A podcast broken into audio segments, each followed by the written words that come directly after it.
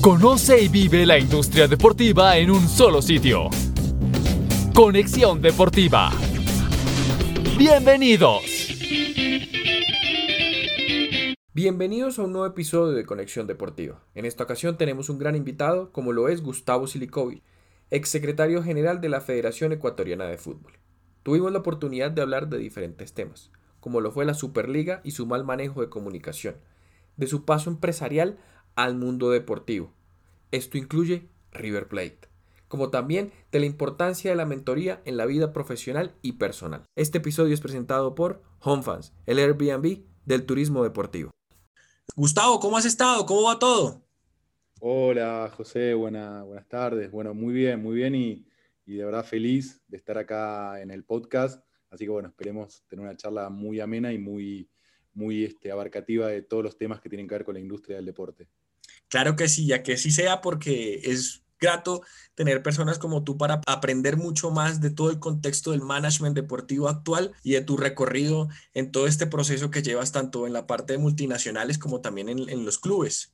Y comenzando con esto, ¿qué piensas de la Superliga? Arrancamos con este tema que ha generado tanta controversia y, diferencias entre las personas del fútbol y los aficionados y cómo también ha generado un impacto en la forma de las comunicaciones. ¿Qué piensas respecto a esto? Mirá, eh, a ver, yo desde que me enteré de todo este tema de la Superliga eh, fue apasionante y la verdad que yo pensaba que iba a durar más tiempo porque, porque es por la magnitud del, tema y es apasionante cómo en 48 horas creció, tuvo un montón de, críticas, y ahora si querés te cuento un poco mis críticas hacia la Superliga, y para mí está totalmente terminada, totalmente acabada. E, es increíble primero que no es un tema de competiciones, se, mostró como un tema de cambiar o crear una nueva competición. Y es un tema de governance. Claramente es un tema de governance y eso es lo que muchas veces en las organizaciones deportivas no se le da importancia. Cómo estructurás, cómo son las relaciones entre las partes, cómo, cómo das, eh, cómo asignás los roles y me parece que ese tema es justamente, es más para otro podcast, pero es algo que las escuelas de, organizaciones deportivas y en los clubes y en las federaciones hay que darle más, más relevancia, así como también al tema comunicacional. Para mí es increíble cómo con eh, un Excel de JP Morgan, que seguramente va bien porque los Excel siempre dan bien cuando te los presentan, se olvidaron de todo el resto, se olvidaron de la parte comunicacional, se, se olvidaron de la parte de change management, cómo tener un plan de crisis, una gestión de la crisis, algo que también muchas veces en este tipo de organizaciones deportivas no le damos la real importancia que tienen. Y me parece que el ego, algo muy común en esta industria, lo llevó puesto, se lo llevó puesto a personas que obviamente son grandes dirigentes, con, con billeteras muy frondosas, pero que obviamente no tuvieron en cuenta toda esta repercusión y este, esta acción de parte de la cultura del fútbol, la cultura del fútbol, las tradiciones, y que llevaron a la quiebra un, proceso que por ahí tenía muchas cuestiones positivas, pero que en 48 horas se terminó. Es increíble. Y, y, de verdad afectó mucho el concepto, tanto a nivel económico como también a nivel deportivo, porque se generaron muchas grietas entre las mismas, dentro de las ligas en las cuales van a, iban a participar estos equipos de fútbol en Inglaterra, en Italia, estaba revolucionado el tema porque había un concepto totalmente diferente de unos pagos de derechos de, de, transmisión de televisión y se dañaron por culpa de, de la Juventus.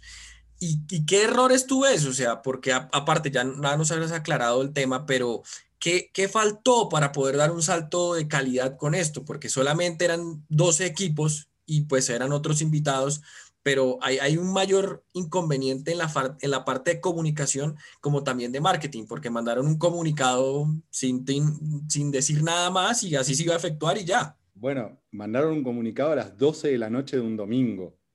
Si vos estás del lado correcto y haces las cosas bien, y un domingo 12 de la noche no es el mejor momento para mandar un comunicado. Eso tema uno. Tema dos, si vos hablas de los 15 fundadores y cuando ves el comunicado son 12, lo primero que cualquiera se pregunta, pero cualquier, mis hijos que tienen 8 o 10 años, se preguntan, pero pará, ¿son 12 o 15? ¿Quién no quiso estar acá? ¿Qué pasó?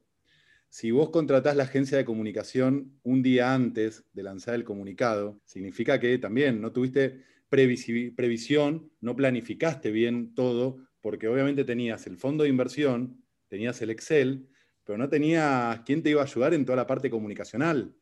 Y cuando arreciaron todas las críticas de lo, todos vimos a Gary Neville y todos los que, a Lineker, que empezaron a hablar, ¿quiénes eran los que estaban del lado a favor del proyecto?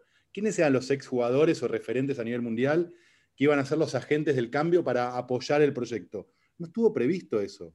Todo ese tema de change no estuvo previsto. Change management, que es súper importante cuando uno lanza un proyecto de esta magnitud. Y después, eh, si vos sos el chairman, el, máximo responsable de esta nueva liga, y elegís como plataforma para, eh, llegar a millones de personas un programa en, tu país, donde lo único que hicieron fue tirarte centros para que, salgas bien y no hacer ninguna de las preguntas complicadas, ese programa, no sé, en Colombia no quiero dar ningún símil, pero en Argentina hay esos programas que son de fútbol, pero con, una, con, discusiones armadas, con poca credibilidad, la verdad que con poca credibilidad. Y me parece que lo dejaron solo al, gran Florentino Pérez, el gran, porque la verdad que es un gran gestor, lo dejaron solo, nadie más habló. Comunicacionalmente también, eso fue un grave problema. Y si tengo que hablar de Florentino Pérez, me saco el sombrero porque obviamente es un gran referente de la industria, creo que se olvidó de la clase media del fútbol.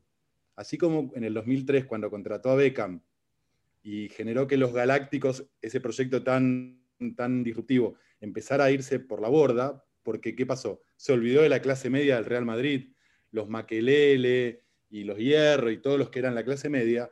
Acá pasó lo mismo, con este tema de los 12, los Dirty 12, como se dice, como salió en la etapa de, un diario portugués, eh, se olvidó de la clase media y salió, salió toda la clase media del fútbol, la clase trabajadora, todo el mundo salió a darle palo. Y bueno, eso fue un grave, grave eh, error de cálculo, gravísimo. Lastimosamente esto pues puede generar muchos cambios que ellos quieren ver, pero también se recuperó algo de la esencia del fútbol, que es sentir el, que es de los aficionados, nada más y nada menos que los dueños que pagan realmente las entradas, que compran las camisetas, que compran todo el equipaje de, de los clubes, son los aficionados y todavía se ven reclamos por esto.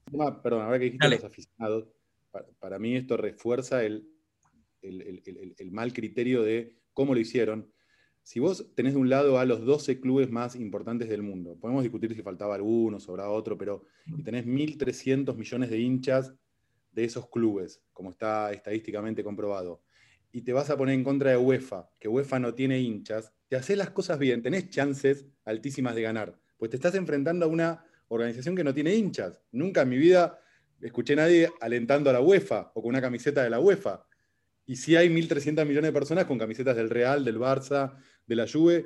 Fíjate, por eso digo, me parece que el ego de creer que, bueno, vamos para adelante y no, no, no, no, pasa, no va a pasar nada, no lo tuvieron en cuenta todo esto y me parece que los terminó perjudicando porque ahora están en una situación mucho peor que antes. De acuerdo, y, y genera más resquebrajos porque vendrán renuncias, ventas de los equipos, ya hasta el, el, dueño de Spotify dijo que compraba el Arsenal si el dueño lo vendía, entonces, y McGregor, nada más y nada menos que McGregor también diciendo que compraba el United, entonces va a generarse un cambio estructural también, yo creo que, que en todo esto, y obviamente viendo que, que el fútbol se, se, está yendo de los jóvenes, porque también eso es un tema que, que genera un impacto, los eSports están tomando mucha más fuerza, y, y tú qué piensas de esto respecto a eso, porque hay una gran diferencia entre nuestra generación, la de los últimos 20 años, respecto a la nueva que viene y que se está alejando cada vez más del fútbol. Sí, a ver, no es un tema del fútbol nada más, es un tema del deporte y de, a ver, del nivel de concentración que tienen los jóvenes ahora. Concentración en el sentido de 90 minutos es una eternidad para ellos. Un video de 10 minutos no lo ven porque es largo.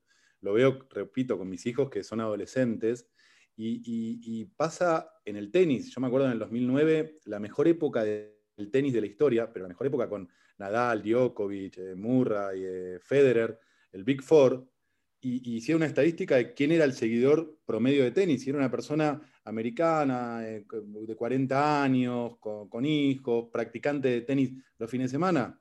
Volvieron a hacer la misma, el mismo análisis ahora, hace un año y pico, y, pasó que el promedio pasó de 40 a 50 años. O sea, no ganaron nuevos seguidores. Y estamos hablando de la mejor época del tenis de la historia.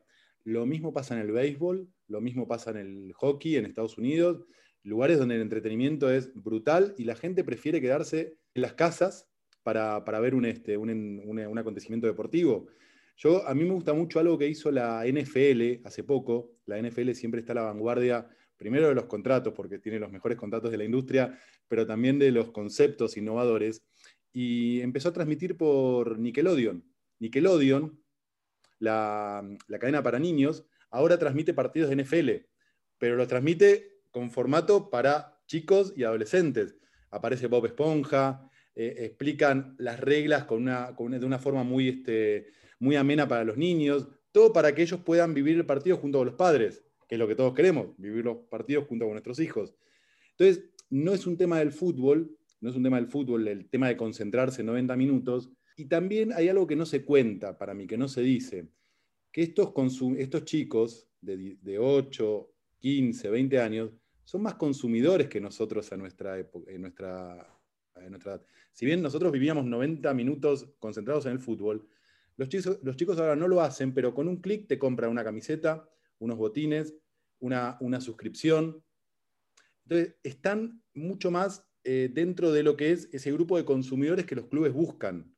Yo cuando era chico tenía una camiseta de mi club, de River, y por ahí cada cuatro años la cambiaba si tenía suerte. Hoy mis hijos me piden la, del, la, primera, la de visitante, la tercera equipación, la del centenario, te piden todo. Entonces, hay un consumo también que me parece que los clubes no están contando esa parte y creo que hay que ponerlo dentro de la ecuación. Muy interesante y es, y es bueno analizarlo de esta manera, no desde lo más pequeño, sino desde lo más grande, para así poder involucrar a todas las partes, porque se está perdiendo eso y creo que es una falla también parte de los clubes y, los papás pueden hacer lo que puedan hasta un punto. Ya después los, los, muchachos decidirán si quieren seguir viendo deportes o ya se involucran definitivamente en los eSports. Vamos con el tema de que en Ecuador, ¿cómo ha sido el trabajo en Ecuador? Y, y me interesa mucho saber el concepto del cambio del escudo, de la marca como tal, porque uno ve las noticias y cuando hicieron el lanzamiento, pues el escudo es totalmente diferente a lo que tenían anteriormente y fue un impacto grande y se ve muy agradable a la vista. Pero ¿cómo fue ese trabajo? ¿Cómo fue ese involucramiento con todas las partes para poder determinar esa nueva marca de la federación como tal y que tuviera un, un alcance a, a, todos los hinchas o a los ecuatorianos mismos que, pudieran estar satisfechos con ello? mira, en la pregunta misma me diste una parte de la respuesta que fue una nueva marca o es una nueva marca. Yo cuando, cuando llegué a Ecuador hace un par de años, a ver, mi valijita, cuando voy a un lugar, mi valijita de gestor deportivo, siempre digo, bueno, hay que tener un plan, y si hay un plan, hay que mejorarlo y implementarlo, porque está bueno tener un plan, pero mucho mejor es implementar ese plan. Eh, hay que tener una buena estructura, hay que tener talento para poder ejecutar ese plan, con lo cual la primera P es el plan, la segunda P son las personas, están totalmente linkeadas, no puedes hacer una cosa sin la otra. Y después sí vienen todo lo que es los procesos, las plataformas, todo. Son varias P's, pero las dos primeras son plan y personas. Eso fue lo que me llevó el corto plazo, digamos, los primeros cuatro o seis meses. Pero cuando estábamos eh, por sacar a la luz el plan, el nuevo plan estratégico con una visión a largo plazo, dijimos, pero vamos a hacer un cambio más radical vamos a ser la primera federación en cambiar totalmente su imagen. Vamos a ser la primera federación, perdón, de América en cambiar su imagen. Y no vamos a hacer un retoque en el escudo, un retoque chiquitito. Vamos a cambiarlo en forma súper disruptiva. ¿Y por qué? Porque justamente queríamos atraer a las nuevas generaciones, queríamos lograr que se hable mucho dentro y fuera de Ecuador y del cambio que se estaba gestando y produciendo en Ecuador, y queríamos también crear la marca La Tri. La Tri es eh, el nickname, la, forma de llamar a la, selección de fútbol de Ecuador. Y esa marca La Tri nos iba a poder traer también eh, mejores eh, oportunidades comerciales. Así como antes decía que la UEFA no tiene hincha, hinchas, las federaciones tampoco tienen hinchas de la federación. O sea, uno es hincha de su equipo, de la selección argentina, la selección Colombia, la selección de Ecuador, con lo cual nosotros también tenemos que lograr que las marcas muchas veces no estén tan linkeadas con la federación, sino con el equipo, que es donde las marcas quieren estar. Entonces creamos la marca La Tri, empezamos a hacer activaciones con el tema La Tri, ahora justo con la pandemia se frenó un poco el plan que teníamos, pero hoy las marcas tienen mucho acceso a el nuevo logo de La Tri, lo que es toda la pasión que envuelve auspiciar los colores y el equipo que representa al país. Después la federación tiene buenos momentos, malos momentos, mejores gestores, peores gestores. Con lo cual ahí está el tema de poder hacer un cambio y lograr que las marcas también vean que hay profesionalismo, que hay un plan, que hay una nueva marca y que todo eso es un combo junto con lo digital, que uno va, se sienta con las empresas de primer nivel y habla el mismo idioma que ellos. Ese es el cambio que hay que lograr en esta industria. Muy interesante y la evolución se ve. Ecuador ha crecido de forma exponencial en su estructura y uno lo ve comparando. Pues no es fácil comparar y tampoco, pero con la, con la federación de acá y con los clubes también, porque el logo que hicieron y sacaron con, literalmente se dedicaron a trabajar todos en conjunto y las cosas van muy bien. Una cosa también es muy buena, nos reímos de nosotros mismos, porque nosotros sabíamos, ahí está el tema de anticipar, mira, te lo ato con lo de Superliga, que nos íbamos, íbamos a tener muchas críticas por el tema del logo. Y nosotros mismos sacamos un post de Transformers, porque el logo tiene algo, el logo de la federación, algo que asemeja a Transformers. Y nosotros mismos, si te das cuenta, cuando sacamos el logo empezamos a hacer chistes con Transformers. O sea, tuvimos la capacidad de reírnos de nosotros mismos y ya ese tema quedó total, o sea, no, no nos podían correr por ese lado. Y por otro lado tuvimos Free, free, Press de más o menos 4 millones de dólares, que es una exageración. Y la verdad que todo el mundo habló. Después, como la pelota entró, a veces la pelota entra por azar, no entra, pero como la pelota entró, ahora están todos enamorados del logo. Y la verdad que eh, eh, eh, fue una muy buena decisión. Yo la, la, verdad que fue una de las mejores decisiones que he tomado en mi vida como gestor deportivo. No, excelente. Y se nota el trabajo que han podido realizar. Y tú estando dentro de, la federación y todo eso, ¿cómo ves el, el, fútbol ecuatoriano? Porque hay un cambio total, o sea, uno ve las estructuras de equipos que vienen haciendo un proceso, por el mejor caso es Independiente del Valle, que han sacado los mejores productos en estos momentos. Tienen una estructura muy bien realizada y es un ejemplo para todo el continente. ¿Cuál es tu opinión respecto a esto? Porque han hecho y han revolucionado mucho el trabajo y los jugadores se quieren ir a jugar a Ecuador también. Sí, es verdad, es verdad. Mira, eh, no tengo, digamos, una conclusión definitiva sobre el tema. Lo que sí tengo algunos, algunas, algunas ideas de por dónde puede venir. Obviamente Independiente del Valle y, y todo su proyecto es increíble, no a nivel Ecuador, a nivel continente americano y te diría un poco más porque lo que están haciendo, eh, formando a las nuevas generaciones de jugadores de Ecuador, es increíble. Acá hay mucho talento, en Ecuador hay mucho talento y hay una, un grado atlético increíble, yo creo de los mejores de América sin dudas. Entonces, si a eso le das, le das las herramientas eh, cognitivas, eh, nutricionales y de formación, estás formando jugadores, estás teniendo jugadores pero de un nivel altísimo. Yo creo que los equipos de Ecuador se, están dando, se han dado cuenta de eso. La participación en copas internacionales en los últimos años, si te das cuenta, en octavos de final y en cuartos de final, siempre tenés equipos ecuatorianos. Independiente del Valle hasta llegó a ser campeón de la Sudamericana.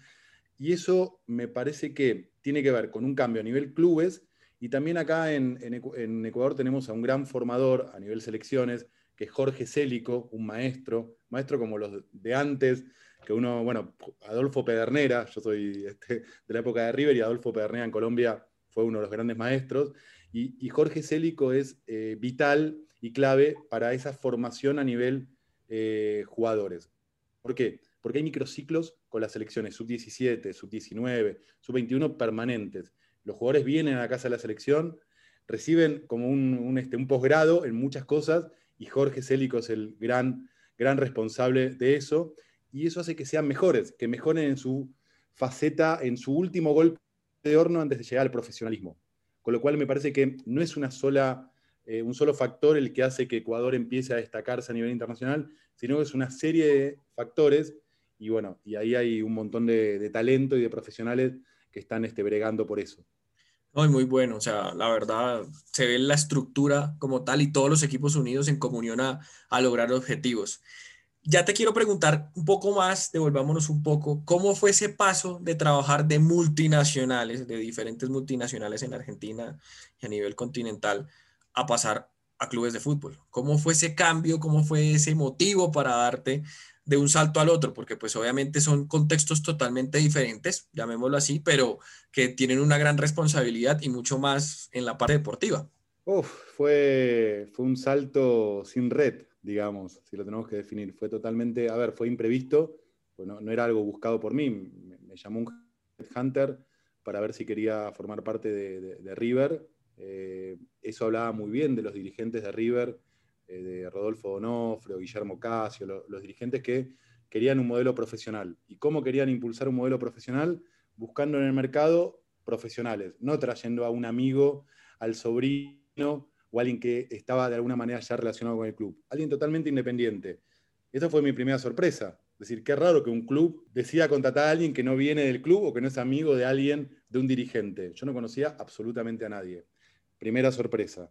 Segunda sorpresa, cuando llegué me dejaron armar el organigrama. Me dejaron justamente lo que hicieron conmigo, buscar en el mercado, hacer lo mismo, salir a buscar talento en el mercado, el talento que no teníamos a nivel oficinas, estoy hablando, los de pantalones largos o los de polleras, que manejan la parte de gestión, me dieron la, potestad de poder armar un muy buen organigrama. Entonces, eso la verdad que para mí me sorprendió y, tenía miedos. Yo tenía un montón de miedos de venir de la zona de confort, porque obviamente estar en una compañía multinacional es muy, muy agradable, tenés un montón de beneficios. Y yo tenía mi, saboteador interno, esa vocecita que, tenemos, ese saboteador me decía, no, pero en el fútbol es este, todo, todo, todo un desastre, no te van a pagar, eh, pasa esto con, los clubes, no sé, es todo, todo raro. Y, menos mal que no le hice caso al saboteador, menos mal que, abandoné la zona de confort y la verdad que di el, el mejor paso de mi vida, porque ahora ¿qué es lo que me pregunta todo el mundo? ¿Volverías a una compañía privada multinacional? Y no, la adrenalina que tiene el fútbol, esto que te genera, esta montaña rusa de emociones que es el fútbol y que todos los días son diferentes y que es una pasión incontrolable, es algo que a todos es una droga súper positiva y me encanta. Y la verdad que por eso, el otro día estaba haciendo números, desde que yo entré al fútbol logré que 63 personas profesionales que venían de otro rubro empezaran a formar parte de la industria del deporte. 63 personas en 7 años. Es un muy buen número y yo siempre me dediqué a traer gente profesional, traer músculo sano para esta industria, porque la pasión ya está, la motivación ya está, la camiseta ya la tienen puesta. Entonces, si además tienen capacidad, si además tienen talento, es una ecuación casi perfecta. Muy interesante y verlo de esa manera, porque por lo regular uno busca involucrarse en la industria deportiva y es, y es complicado, como tú mismo lo dices, todo ya está armado, todo está estructurado, pero una persona externa del tema genera un cambio total y, lo que dices de que en siete años traer 63 personas que nunca estuvieron involucradas en el deporte como tal, es un impacto mucho mayor para todas las empresas o para los clubes como tal. Y eso ha generado un impacto mucho mayor en, en las estructuras de los clubes que están trayendo cada vez personas más fuera del entorno lo, que te quiero preguntar ahora es, ¿cómo te has involucrado con el tema de la docencia? Porque pues obviamente con la experiencia que has tenido de multinacionales y demás, dar el salto a la docencia te abrió un, mundo de puertas y la parte deportiva te generó mucho más de esto. Ah, con respecto a la parte académica, siempre me, apasionó desde que estoy, desde que estaba en la facultad estudiando economía y siempre que pude mm, eh, aporté como docente. Pero la verdad que desde que estoy en el fútbol me pareció que faltaba en los programas de gestión deportiva, en todos los programas que hoy la verdad que son muchos eh, y con muy buen nivel de, alumnos, con ganas de entrar en esta industria, yo lo que trato de es darle contenido práctico. Eh, siempre hay un docente que por ahí es la parte más teórica y mi crítica siempre hacia esos programas era que faltaba la parte práctica, que era gente que por ahí no había tenido eh, el nivel de, de relación con la industria que hasta ahora yo tuve la suerte de tener entonces trato de ser siempre la, parte de cómo resolví un tema o lo que no salió bien, porque hay que hablar también de las cosas que no salen bien, y en un ámbito académico uno puede hablar más directamente y con mucha honestidad sobre temas que por ahí no fueron bien manejados, y eso justamente fue un aprendizaje. Con lo cual ahora estoy en tres programas distintos, tres programas deportivos de, universidades totalmente distintos, y la verdad que a mí me llena mucho ver a los chicos algunos chicos, algunos más grandes, con tantas ganas de o entrar en la industria o perfeccionarse dentro de la misma, porque también hay algunos que ya están y la verdad que necesitan una, una entender más sobre los conceptos claves de la industria, a nivel planes, a nivel estrategia, a nivel cómo, cómo motivar.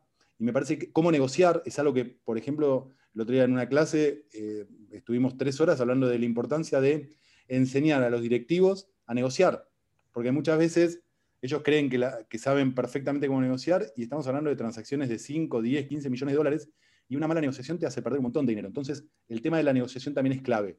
Bueno, son cuestiones que a mí me, llenan, me llenan de, de alegría y de orgullo. Y es importante siempre resaltar este tema porque hay personas que buscan cada vez más capacitarse y lo que decías anteriormente, muchas personas son a lo empírico y necesitan saber más del conocimiento de personas como tú que ya tienen un conocimiento mucho mayor de cómo saber hacer un management, un adecuado management en el deporte y poder brindar estas, estos, estos temas. Con base a lo que estábamos hablando anteriormente de la docencia, el tema de la mentoría también tú lo has hecho y lo, lo vi en, en, un podcast que realizaste para acá, para Caracol Radio, en Colombia, sobre la mentoría y la importancia de que una persona también sepa y que pueda tener un mentor para poder cumplir sus objetivos y sus metas y que todo en relación a su vida profesional y personal también pueda lograrlo por medio de esto.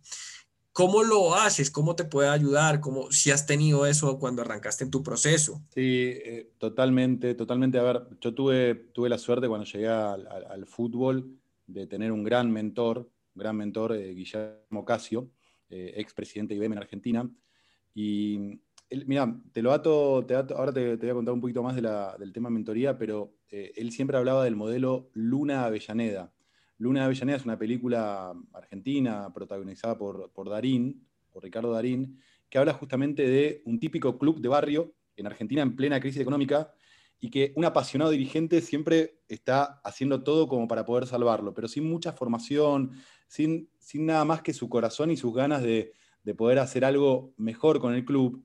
Pero la verdad es que, va fracasando en esos intentos. ¿Por qué? Porque no está preparado para, no es una persona que estudió para eso, y la verdad es que Guillermo, Guillermo Casio, siempre me hablaba que los dirigentes y los funcionarios que estamos en los clubes tenemos que evitar, tenemos que salir del modelo Luna Avellaneda y para eso hay que capacitarse. Y la verdad que ahora con el tema de, vos me preguntaste de mentor, cada reunión con él de cualquier tema, él era el secretario general del club y cada reunión con él era un, como un MBA, era justamente una gran capacitación sobre un montón de temas. y él me demostraba la importancia de técnicamente y con, muchos, con mucho eh, análisis, poder determinar cuál era el curso de acción en determinados eh, eventos, y yo aprendía mucho con él y eso lo trataba de trasladar a mi gente. Yo tuve la suerte de tenerlo a él como mentor, eh, lamentablemente falleció en el 2018, y aproveché cada reunión con él, y lo que trato ahora es de ser mentor también de la gente que trabaja conmigo, porque la verdad que hay mucha, muchas ganas de aprender, y uno en las reuniones, además de empatizar, es muy importante la, parte humana, uno tiene que poder dejar un legado, tiene que tratar de dejar un legado.